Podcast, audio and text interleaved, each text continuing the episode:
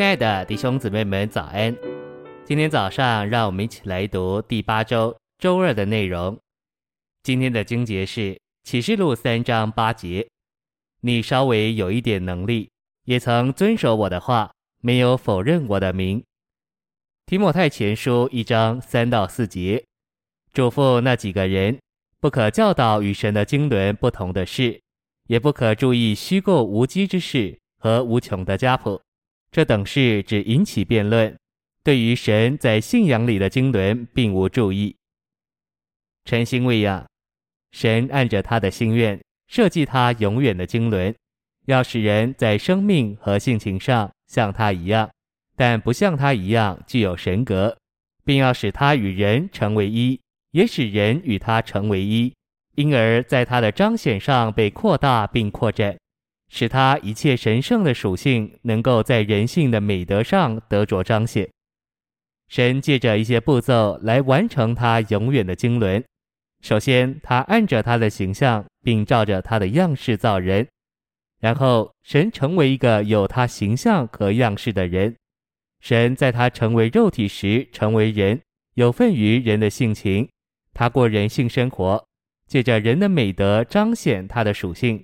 他经过包罗万有的死，要复活，产生神的长子，并且成为赐生命的灵。这一切是为着将他自己分赐到他所拣选的人里面，以他自己做他们的生命，重生他们，为着产生许多儿子、许多神人，为要以他许多的儿子形成众召会，并以基督的弟兄做肢体，建造基督的身体。做经过过程并终极完成之三一神的生机体，终极完成于新耶路撒冷，做它永远的扩大和彰显。我们必须受神经纶的原则所管制，我们不该讲说神经纶以外的事。信息选读，在启示录二三章这七封书信里，众召会堕落显著的点是三种教训：外邦申言者巴兰的教训。尼格拉党建立阶级制度的教训，以及所谓的女申言者耶洗别满了异端和淫乱的教训，这三种教训偷着进来，因为他们离弃了使徒的教训。在提前一章三节和六章三节，保罗警告人不可教导与神的经纶不同的事，圣徒们该照着保罗的教训施教。那些在亚细亚的人确实离弃了保罗的教训。结果，他们接受了三种异端的教训。在保罗给提摩太末了一封书信后，不到三十年，这些教会就堕落到这样的地步，离开或离弃使徒的教训，使徒正确的启示是太危险了。有一个教会是独特的，非常受主称赞，在非拉铁非的教会，主非常称赞他们，甚至珍赏他们，因为他们遵守主的话。那就是说，他们没有离弃使徒正确的教训，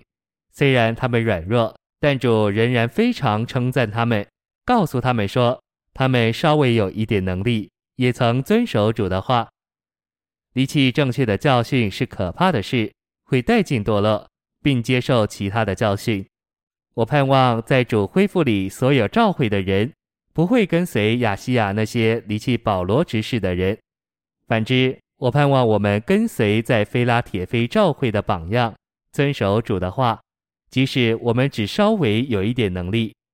让我们遵守主的话，就是留在使徒的教训里，留在健康的话里，留在主独一的启示同正确的带领里，这样我们就是稳妥的。谢谢您的收听，愿主与你同在，我们明天见。